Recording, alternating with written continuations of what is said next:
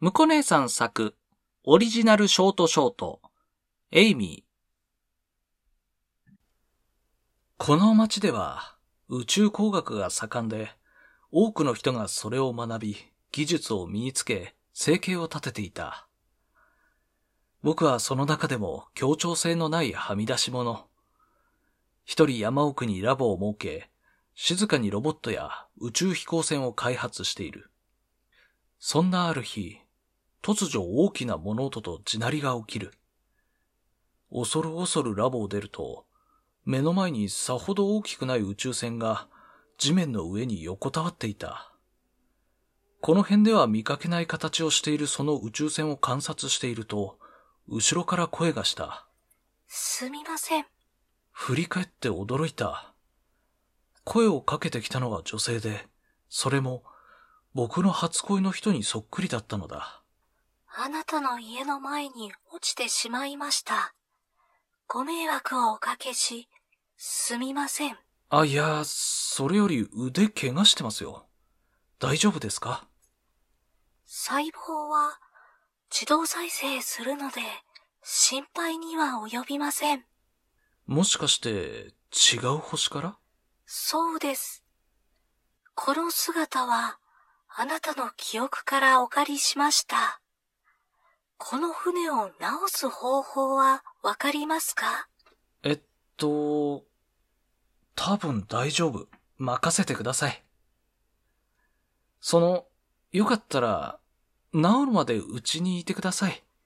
ありがとうございます。機械のように平坦な口調。しかも無表情で話す初恋の女性の姿をした彼女を、僕は引き止めてしまった。あらかたの状況を調べ、その日は終わった。夕飯も用意してみたが、彼女は持っていた非常食を無言で食べ、僕はどうしたものかとハンバーガーを口に運ぶ。そういえば名前聞いてなかったね。名前？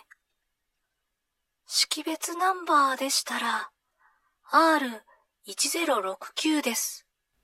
ちょっと呼びにくいな。エイミーって呼んでもいい？エイミー、わかりました、博士。僕がとっさにつけた名前は、初恋の彼女の名前だ。見れば見るほどそっくりで、声まで似ている。僕はダメだと分かっていながら、エイミーと思い出の彼女を重ねてしまっていた。それからエイミーとの日々が始まった。他の星の船は素材も構造も配線も何から何まで違っていて苦戦したが、それがむしろ面白かった。エイミーは僕との会話から徐々に言葉を覚え、次第に話し方には抑揚がつき、表情も増えている。お疲れ様。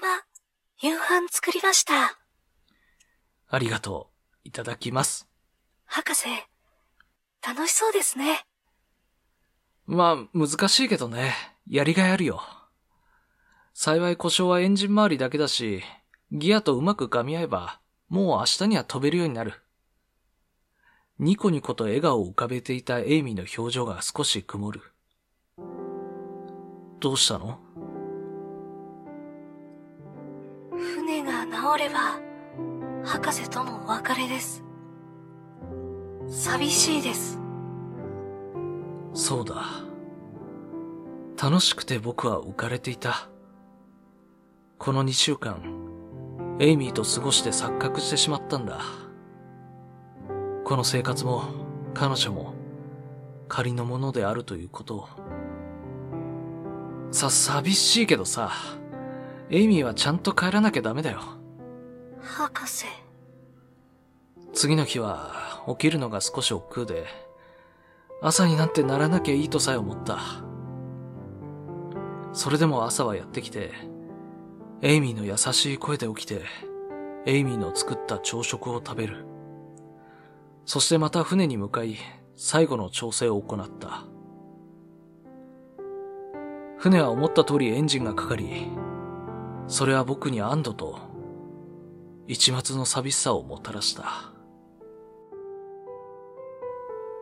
エイミー、治ったよ。乗ってみて。ありがとう、博士。試験運転もうまくいき、ついにエイミーとのお別れの時が来た。